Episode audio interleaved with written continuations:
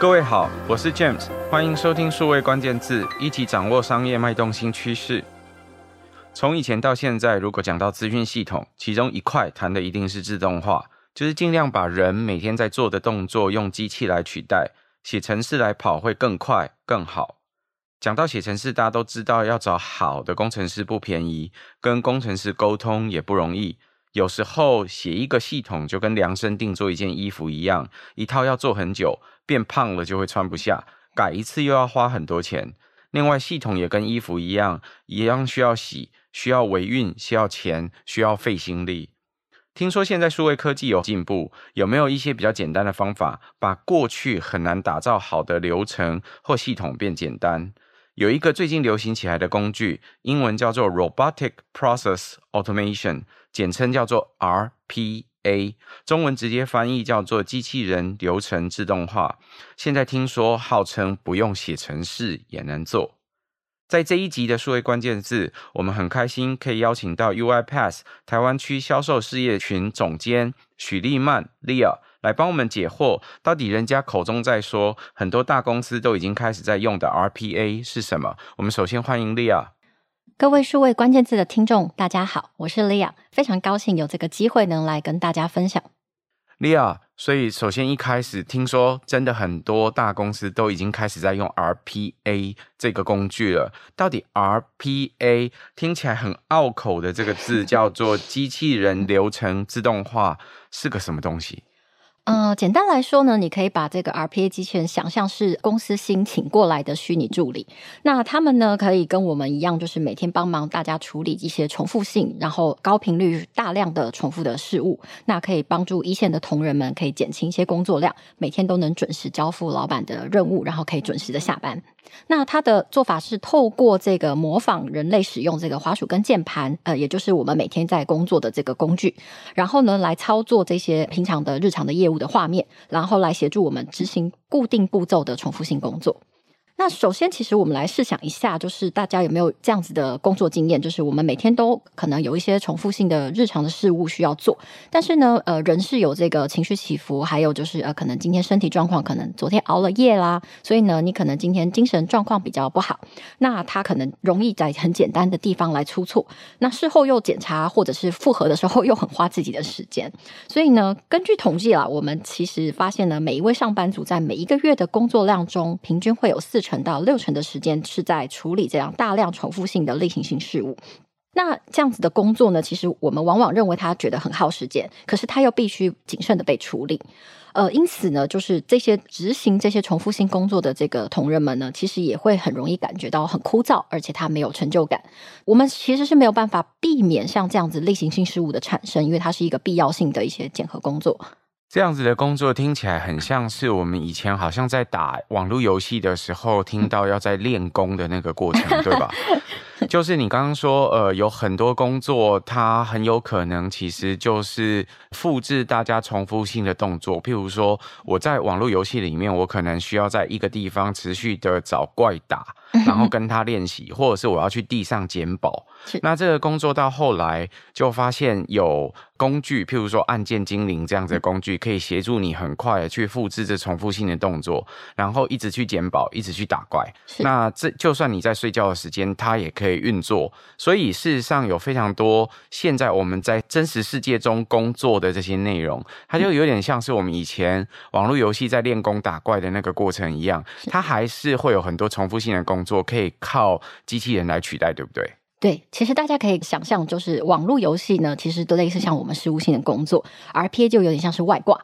我不知道大家在高中或者是更小的时候有没有玩过像这样的线上游戏？你可能会写一些剧集，然后像我自己本身是从这个地方开始认识剧集。在我认识 Excel 的这个 Marco 之前，我其实是经由网络游戏认识这个外挂。那 RPA 其实就很像是外挂。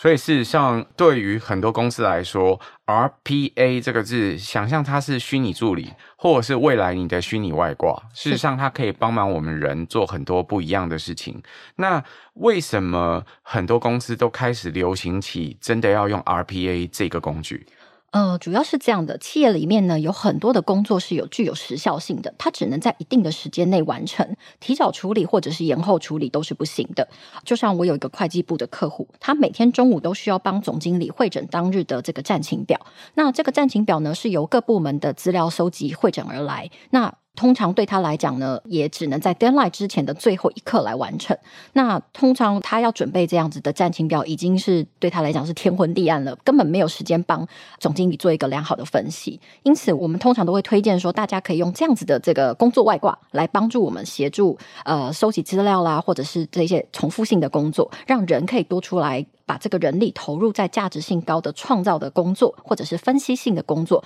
提供这个管理阶层来做及时的判断，跟提升这个企业的竞争力。所以有这个外挂之后，就可以帮助人们可以工作的时候不生病、不请假，可以随时都可以处理好老板交付的任务喽。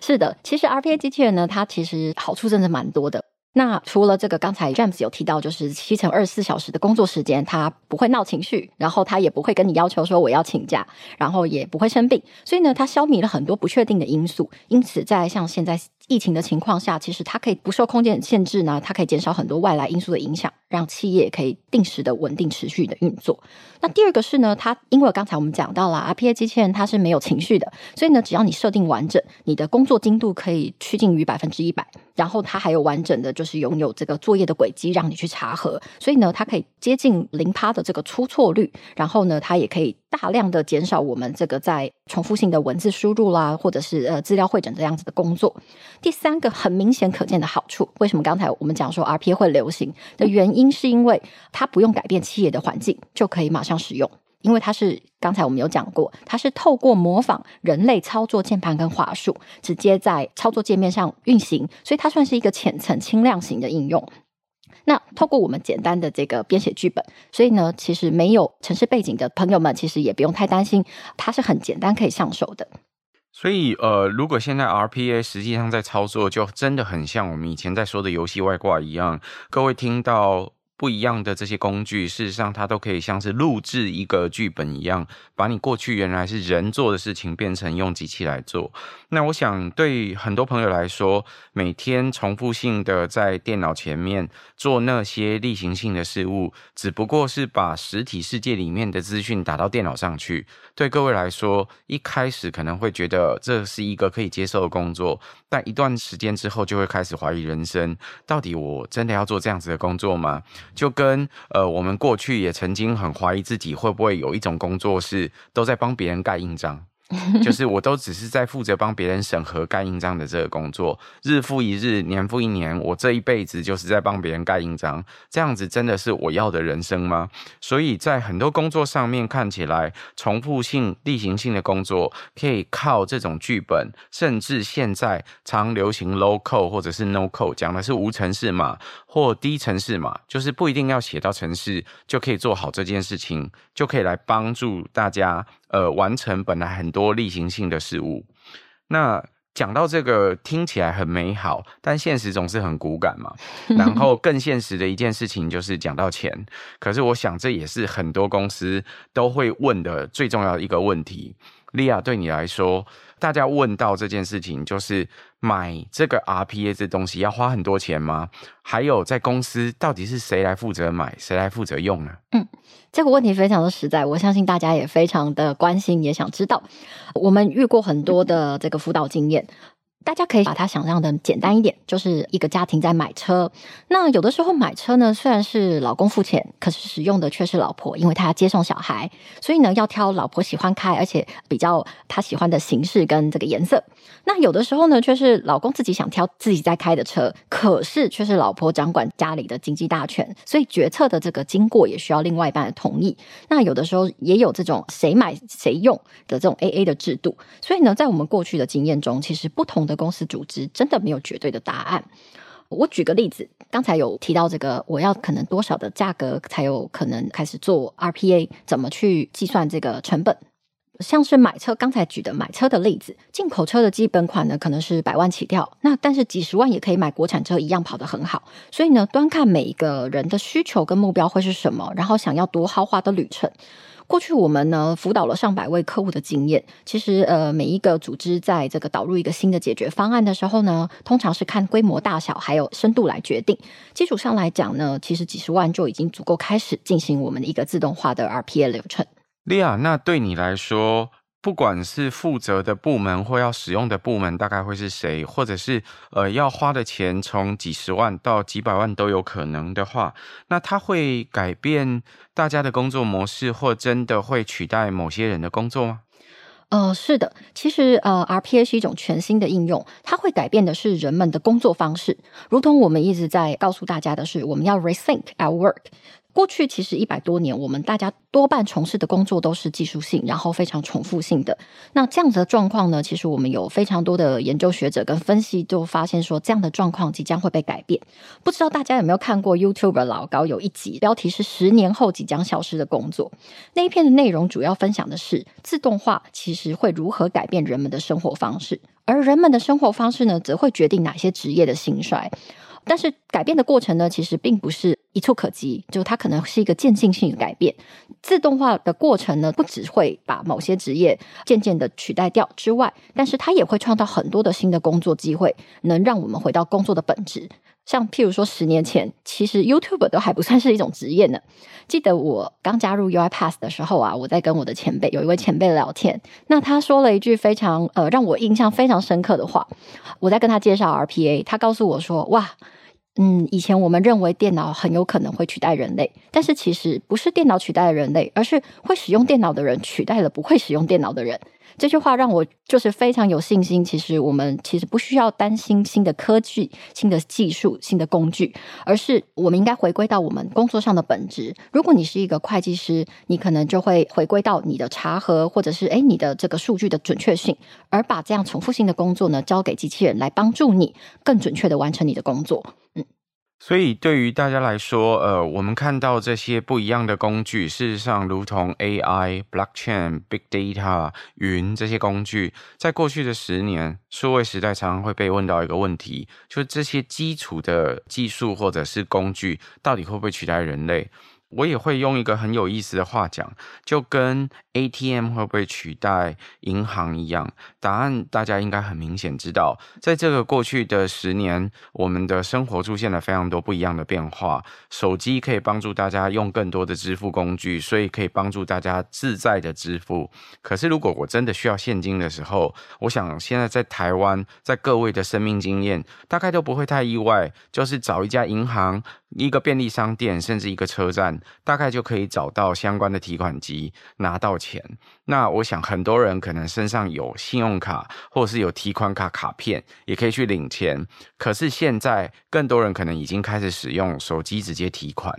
这都是过去到现在很棒的例子。为什么呢？提款机并不会真的取代人的工作。事实上，这些现金啊，这些交易的本质，它还是跟人都有关系。只是人不应该去做那一个本来机器可能就可以做到的事情，不用每天去数钱，不用二十四小时坐在那边等，随时有人要来领钱，可以用机器的方式来提供给大家服务。我想，这都是过去呃很难想象，其实可以用科技做得到，但是现在其实已经可以完成，而且在日常生活。大家都会使用的例子，所以呃，利亚刚刚的解释告诉你说，重点不是在取代这个工作，重点是在能够创造些什么。呃，另外一个我觉得也是很有意思的例子，就跟呃我们在讲这个提款机的例子很像，是我想现在很多朋友在工作的时候会用到各式各样的软体，在过去。二十年前，我记得我还在学校里面的时候，我们可能还要专门去上这些学软体的课程。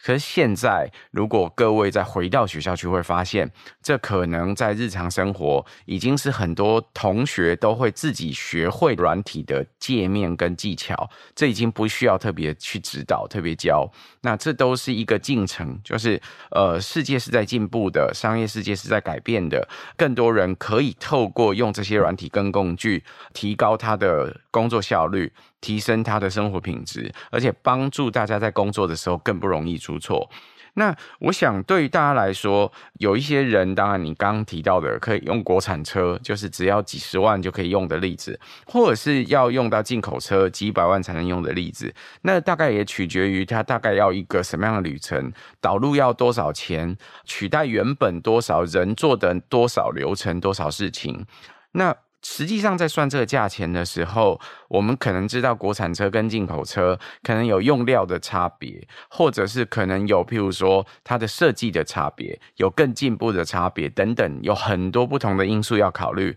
利亚，对你来说，实际上公司在导入的时候，它评估要注意些什么东西？呃，这取决于企业主希望以哪一个形式导入 RPA。前面聊过的内容呢，基本上 RPA 有三种模式来做一个开始。第一个就是说，诶，你是一个专业领域的特定需求，例如说，呃，已经有锁定某一种特定的类型的流程，那我们可以找这个专业领域的这个顾问来帮大家来做一个流程优化的这个梳理。那例如说，我们专门在财务的团队，他们可能需要一些财务的这个自动化，会计师事务所都会是你的好朋友，因为他们每天都忙着做很辛苦的对账工作，他非常能理解大家就是日常重复性的这个事务会卡在哪边，然后有哪些地方需要帮忙。那第二种呢，则是一般的这种比较重复性质的这个事务流程。RPA 其实在业界已经流行很多年，只是近几年呢才算是浮上了台面。因此呢，业界已经有许多经验丰富的 RPA 的服务商。那大家如果需要厂商的推荐，欢迎私讯我啊。那第三种呢，其实也越来越多人采用这样子的方式，则是自学的开发。自学开发呢，在这边呢，也提供大家两种的选择来参考。第一个呢，就是选择有丰富教学经验的这个服务商。那你可以想象一下，就是有一位健身教练在你的旁边。看着你的动作，告诉你要怎么徒手进行一些训练，然后呢，纠正你的这个姿势，让你的姿势跟这个结果能变得更好，然后可以手把手的带你达成你想要的目标。第二个呢，则是 UiPath 其实有提供一个官方数位的学习平台，所以呢，除了上述刚才我们讲的请这个教练的话，大家有时间呢，也可以从我们这个 UiPath Academy 来开始做一些学习。基本上有关于这个 RPA 元件跟相关的知识都放在这个数位平台上。那同时，我们其实 UiPath 也推出了两种通行全球的这个 RPA 的官方认证，也欢迎喜欢挑战的朋友来挑战一下自我。对你来说，有哪一些特别适合导入的产业或者是例子，是很容易让大家可以知道这个 RPA 可以用在我工作里面的哪里吗？基本上来讲呢，其实它没有一定特定的应用场景，在这边呢，也跟大家讲。RPA 只要是符合它的特性的流程，都是蛮适合的。基本上来说呢，如果大家手上的这项工作业务啊，拥有以下三项特性，我们就会很建议你考虑用 RPA 来帮助完成。第一个，反复执行的大量工作；第二个，它具有明确的 SOP 的这个步骤；第三个，它如果要要求资料非常的精度非常高、正确，然后呢，它有及时性的这个 deadline 的话，譬如说它很容易因为校对或者是资料会诊，容易出现人为错误。以上符合这三点的话呢，都非常的适合来导入 RPA。那所以像哪一些行业他们会特别的想要导入这样子的工具？呃，现在大概呢，多半在台湾的市场其实。金融、保险、医疗或者是制造业，其实已经大量的导入了。那各位可以想象一下，其实不管在哪一种公司，大型的企业也好，或者是小型的这个一般的民间公司，大家应该都有那个报销公务费用的经验。大家回想一下哦，就是诶，我要把好多张发票一张一张的拍照，以前是要放到影印机，一张一张贴好，放到影印机 scan，或者是呃把它拍照下来，然后上传到公司的系统上去，然后呢，再针对每一个发票。撰写说明跟这个输入我们应该要描述的文字给会计，那会计部呢，收到这样子的报销之后呢，他必须要去审核每一笔资料的金额跟日期跟你的这个商务的用途，然后呢，符合公司的准则了之后呢，才予以付款。所以你会想象，其实它的过程并不是一件事情或者是一个人就可以把它做完的。那所以把它放大来说呢，你可以想象，如果今天是一个金融业。在核贷的过程中，或者是理赔的过程中，它有非常多的关卡要去核对，所以它每天的处理的时间跟量都是非常大的。我在这边举一个大家应该都会有的经验，也就是汽车的这个保险。那大家在购买保险之前呢，他会要求你的汽车的这个资料，就车牌号码啦、车牌状况，甚至要你提供现场的照片，然后呢，保险公司才会出一张这个你的。保险单的资料给到你，那等你要要求出险的时候呢，他也会跟你要求同样的你的车牌号码、车籍资料，还有你的车祸照片等等，他也要再做一次的复核，跟你之前的资料来做比对。那在这个比对的过程中呢，其实就是很多人力物力的这个时间的消耗。因此呢，我们也会希望说，如果它是有一些重复性的这个工作场景，还有重复性的资料比对，那 RPA 其实都可以帮助大家在这个人工的对账或者是汇整资料，节省很多时间。今天莉亚来帮我们分享了整个跟 RPA 有关的关键字。他谈到为什么这个 RPA 工具到底是什么，很像一个虚拟助理或者是一个外挂，帮忙你在工作的时候可以完全自动化的进行。他也同时告诉你为什么会流行起来，因为有很多资料过去到现在工作的过程，它都是重复性质的、标准性质的、有即时性的要求。所以为什么希望可以尽快的把这些工作的流程给自动化，那现在这些工具也可以带来很多不一样的好好处，包含不会有情绪啊，可以随时工作，不会生病，不会请假，也不容易出错。那最后他告诉你说，如果在选的时候买单跟付钱的人不一定是同一个，在不同的公司里面，他们可能会有不同的部门需要导入。然后各位也可以听到。事实上，在公司里面，很有可能因为深度跟广度的不同，他花的钱不一样多。但是有没有很多，取决于你到底要把多少的工作给搬上 RPA 这个工具。另外，导入的过程当中，你可能会需要跟健身教练一样的帮忙，有人帮你告诉你你的姿势有没有做对，告诉你流程放上去的这个流程是不是能够优化。我想对大家来说都是一个很好的参考。今天很谢谢莉亚有机会来帮我们解惑 RPA 是什么。下次如果还有这样子的问题，欢迎请大家来收听数位关键字。谢谢莉亚，谢谢，很开心有这个机会跟大家来说明。也谢谢各位在线上的收听，如果可能，请多帮我们转发、宣传或点赞。我们下周再会，拜拜，拜拜。